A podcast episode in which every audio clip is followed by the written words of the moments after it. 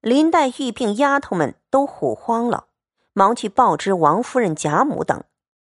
此时王子腾的夫人也在这里，都一齐来时，宝玉一发拿刀弄杖，寻死觅活的，闹得天翻地覆。贾母、王夫人见了，唬得抖衣乱颤，且儿一声，肉一声，放声痛哭。于是惊动诸人。连贾赦、邢夫人、贾珍、贾政、贾琏、贾蓉、贾云、贾平、薛姨妈、薛蟠，并周瑞家的一干家中上上下下、里里外外众媳妇丫头等，都来园内看事。当时园内乱麻一般，正没个主见，只见凤姐儿手持一把明晃晃钢刀，砍进园来。见鸡杀鸡，见狗杀狗，见人就要杀人，众人越发慌了。周瑞媳妇忙带着几个有力量的、胆壮的婆娘上去抱住，夺下刀来，抬回房去。平儿、凤儿等哭得泪天泪地，贾政等心中也有些烦难，顾了这里，丢不下那里。别人慌张，自不必讲。独有薛蟠，更比诸人忙到十分去，又恐薛姨妈被人挤倒，又恐薛宝钗被人瞧见，又恐香菱被人臊皮，知道贾珍等是在女人身上做功夫的，因此忙得不堪。忽一眼瞥见了林黛玉风流婉转，已苏倒在那里。当下众人七言八语，有的说。请端公送岁的，有的说请巫婆跳神的，有的又见玉皇阁的张真人，种种喧腾不一，也曾百般医治祈祷、问卜求神，总无效验。堪堪日落，王子腾夫人告辞去后，次日王子腾也来瞧问，接着小史侯家邢夫人弟兄辈。并各亲戚眷属都来瞧看，也有送符水的，也有见僧道的，总不见效。他叔嫂二人愈发糊涂，不省人事，睡在床上，浑身火炭一般，口内无般不说。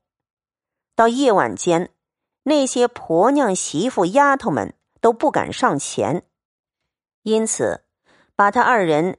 都抬到王夫人的上房内，夜间派了贾云带着小厮们挨次轮班看守。贾母、王夫人、邢夫人、薛姨妈等寸地不离，只围着干哭。此时贾赦、贾政又恐哭坏了贾母，日夜熬油沸火，闹得人口不安，也都没了主意。贾赦还各处去寻僧觅道。贾政见不灵效，着实懊恼，因祖贾赦道：“儿女之术皆由天命，非人力可强者。他二人之病出于不义，百般医治不效，想天意该如此，也只好由他们去吧。”贾赦也不理此话，仍是百般忙乱，哪里见些笑颜？看看三日光阴，那凤姐和宝玉躺在床上，一发连气都将没了。何家人口无不惊慌，都说没了指望，忙着将他二人的后事的衣履都置备下了。贾母、王夫人、贾琏、平儿、袭人这几个人，更比诸人哭得忘餐废寝、觅死寻活。赵姨娘、贾环等。自是趁怨。到了第四日早晨，贾母等正围着宝玉哭时，只见宝玉睁开眼，说道：“从今以后，我可不在你家了，快收拾了，打发我走吧。”贾母听了这话，如同摘心去肝一般。赵姨娘在旁劝道：“老太太也不必过于悲痛，哥已是不中用了。”不如把哥的衣服穿好，让他早些回去，也免些苦。只管舍不得他，这口气不断，他在那室里也受罪不安生。这些话没说完，被贾母照脸啐了一口唾沫，骂道：“呸！烂了舌头的混账老婆！谁叫你来多嘴多舌的？你怎么知道他在那市里受罪不安生？怎么见他不中用了？你怨他死了有什么好处？你别做梦！他死了，我只和你们要命。”素日都不是你们挑唆着逼他写字念书，把胆子唬破了。见了他老子不像个避猫鼠，都不是你们这起淫妇挑唆的。这会子逼死了，你们碎了心，我饶哪一个？一面骂一面哭。贾政在旁听见这些话，心里越发难过，便喝退赵姨娘。自己上来委婉解劝，一时又有人来回说：“两口棺椁都做齐了，请老爷出去看。”贾母听了，如火上浇油一般，便骂：“是谁？谁做了棺椁？”一叠声只叫把做棺材的拉来打死。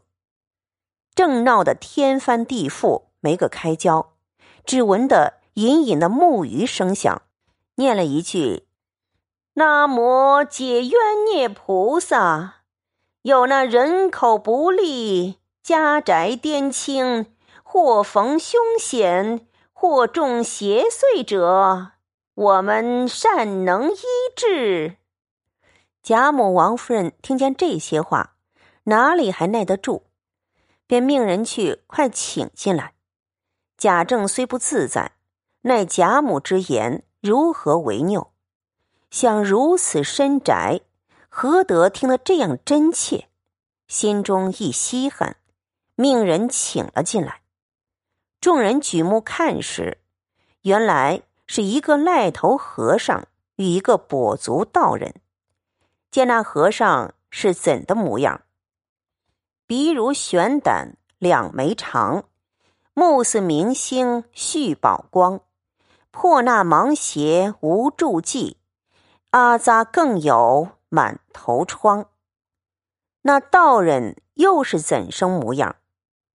一足高来一足低，浑身带水又脱泥。相逢若问家何处，却在蓬莱若水西。贾政问道：“你道友二人在哪庙焚修？”